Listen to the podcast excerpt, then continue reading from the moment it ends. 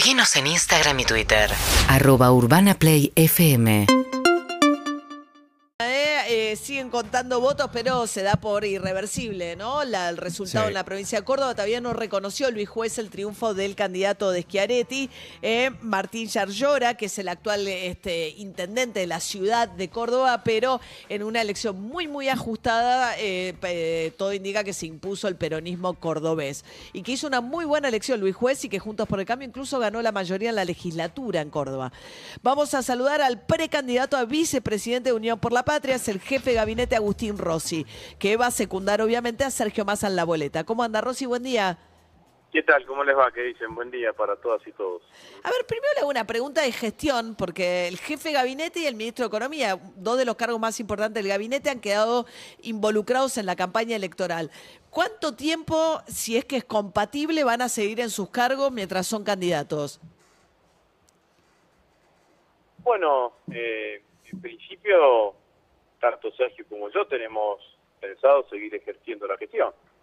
Así que, salvo que el presidente indique lo contrario, me parece que esa es el- la decisión que hemos, que hemos tomado. Uno cuando está en gestión, eh, que tiene responsabilidad de gestión, también la gestión habla, ¿no? Y la gestión es la que termina siendo ponderada por, eh, por la sociedad a la hora de emitir su voto.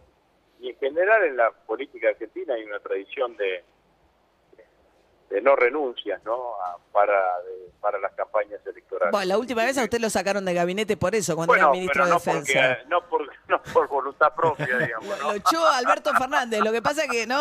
La ley Rossi fue esa, porque solamente él quedó fuera. Lo, lo echó, no, lo no, echó no por, Alberto no Fernández. por- no por voluntad propia, digamos. No, pero, pero había Yo- yo dicho... esta, esta vez esta vez decía, che, si me van a sacar, no me saquen por, te- por televisión, digamos.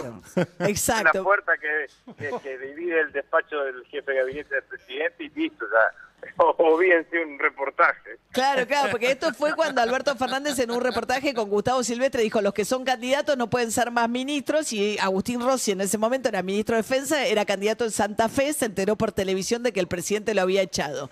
Pero lo que es la política, ¿no? Porque digo, al, eh, ese mismo presidente en el medio de las negociaciones el viernes, cuando por, a través de intermediarios Cristina Kirchner busca un acuerdo, dicen, bueno, vamos con masa, vos elegí al vice pero algo que no sea, digamos, algo digerible para el kirchnerismo, ahí Alberto Fernández es el que lo llama, ¿no? Agustín Rossi le dice, ¿estás para ser candidato a vice de masa?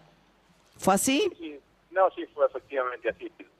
El viernes por la tarde, alrededor de las cuatro y media de la tarde, eh, eh, el presidente me llama y me pregunta dice, "Mira, si se viene planeando una lista de unidad, una lista de síntesis, eh, Sergio va a ser el candidato a presidente. Entonces, digo, eh, ocasión de, de acompañarlo como vicepresidente, así que así fue, efectivamente fue así.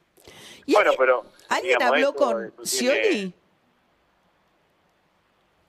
Eh, yo no participé, María, de las negociaciones, pero sí entiendo que sí.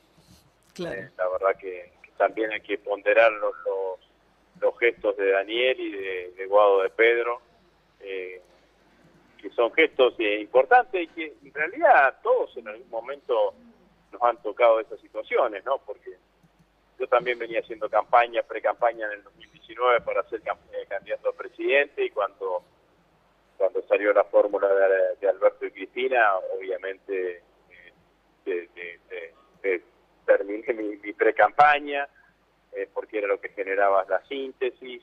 El mismo Sergio Massa eh, venía haciendo también campaña para ser candidato a presidente en el 2019 y declinó esa postulación para incorporarse al frente de todos. O sea que el peronismo y la política en general, pero el peronismo en particular tiene una cantidad de hechos de estas circunstancias eh, que en realidad valoran o ponen en valor todo lo que significa la construcción colectiva de nuestro de nuestro espacio, ¿no? Ahora, a la en vez... determinados momentos se generan las se generan opiniones mayoritarias en un determinado sentido y uno tiene que ser lo suficientemente inteligente y generoso para interpretarlas. Bueno, Ahora, parece también una especie de fin de ciclo con relación al kirchnerismo, ¿no? Hace 20 años que el kirchnerismo, digamos, surge con Néstor Kirchner en el 2003, estamos en el 2023 y aparece la primera vez donde no es Néstor, no es Cristina Kirchner, no es Cristina Kirchner poniendo un vice propio como Zanini o ella como candidata a vicepresidenta,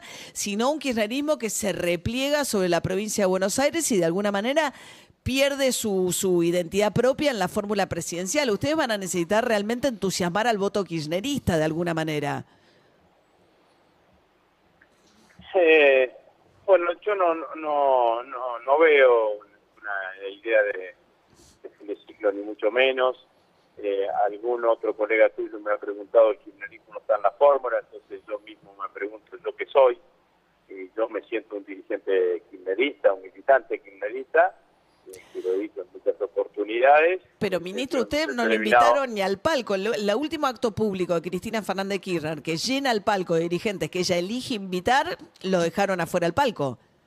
Bueno, pero yo estuve en la plaza.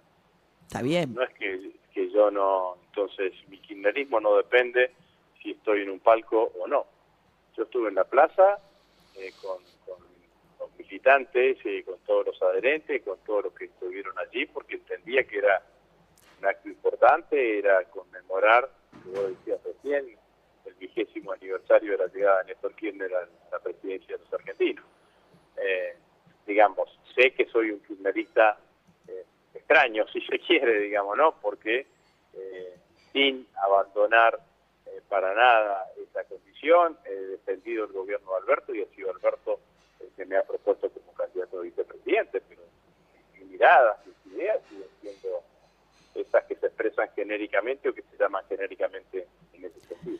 Eh, a ver si eh, es muy buena, siempre es interesante escucharlo también a Agustín Rossi hablar de política, porque es un analista muy interesante escuchar, ahora en realidad ya seguramente tomado por su rol de precandidato además a la vicepresidencia, pero si uno mira, uno puede preguntarse si es un fin de ciclo de kirchnerismo, dice que no. Y la otra pregunta es si no se derechizó todo el espectro, ¿no? Si no hay finalmente también un triunfo de Milei, más allá de lo que pase con Milei, donde aparece Sergio Massa, que es una figura, digamos, muy, este, muy moderada, para, con grandes vínculos con los Estados Unidos, sin confrontar con organismos internacionales, etcétera, como un gesto de pragmatismo de elegir a Massa, Cristina Fernández Kirchner, y como que a la izquierda de ustedes no queda mucho, salvo la izquierda propiamente dicha queda todo más corrido hacia el centro y la centro derecha, toda la oferta electoral más importante. Bueno, eh, a mí me parece que cuando uno mira eh, todo lo que, lo que está sucediendo en la política argentina, está claro que aparecen tres espacios políticos. Yo creo que sin ninguna duda cuando uno eh, cuando uno pone una lupa un poco más exigente, las diferencias entre los tres espacios políticos la puede sintetizar con que hay tres espacios pero dos proyectos y cuando en ese escenario de los dos proyectos miramos dónde están las diferencias, yo creo que claramente están puestas en la política económica de lo que viene. Eh, lo que plantean los, los, candidatos opositores, los tres candidatos opositores, Milley, Bullrich y, Rodríguez Larreta, eh, de una manera o de otra manera es llegar al gobierno, producir una devaluación eh, nos va a generar una mayor inflación, mayor pérdida del poder adquisitivo del salario, mayor transferencia de aquellos ingresos fijos a sectores de ingresos concentrados. Nosotros estamos parados en un lugar absolutamente distinto. Nosotros no creemos que el año que viene haya que hacer ningún tipo de evaluación. Por el contrario, eh, que estamos convencidos que el año que viene vamos a tener un año de crecimiento económico con distribución del ingreso a partir de que... Sí, pero es insostenible una brecha del 100%. Cambian, y cambian favorablemente. ¿Ustedes creen que el cambio de contexto internacional, con el gasoducto, etcétera, va a permitir unificar o por lo menos achicar las brechas y ir hacia un ordenamiento mejor de los tipos de cambio sin tener que devaluar? El año que viene no vamos a tener eh, primero el efecto de la sequía y eso significó 20 mil millones de dólares menos para la Argentina en el día de hoy vamos a tener efectivamente funcionando plenamente el gasoducto Néstor Kirchner que nos va a ahorrar otros 4 mil millones de dólares. Los economistas, eh, nosotros y nuestros, eh, nuestros economistas, pero también economistas mm. privados, están hablando de una balanza comercial favorable entre 20 y 25 mil millones de dólares. Bien. Y eso es así, nosotros vamos a tener reservas en el Banco Central. Si tenemos reservas en el Banco Central, la mirada sobre el tipo de cambio puede ser mucho más severa. Y eso te lleva inmediatamente a la baja de la inflación y a la recuperación del poder adquisitivo del salario y el aumento del consumo. Entonces tenés funcionando las dos ruedas o los dos motores que tiene que tener la economía, que son por un Mm. lado el, el sector exportador y por el otro lado el mercado interno. Así que va a ser un buen año para los argentinos el año que viene, sin ninguna duda. La. Argentina lo que tiene que entender desde el punto Sí. de vista económico, a mi criterio, es que eh, nosotros somos un país que necesita tener un banco central fortalecido en reservas. El año eh, Brasil tiene 300 mil millones de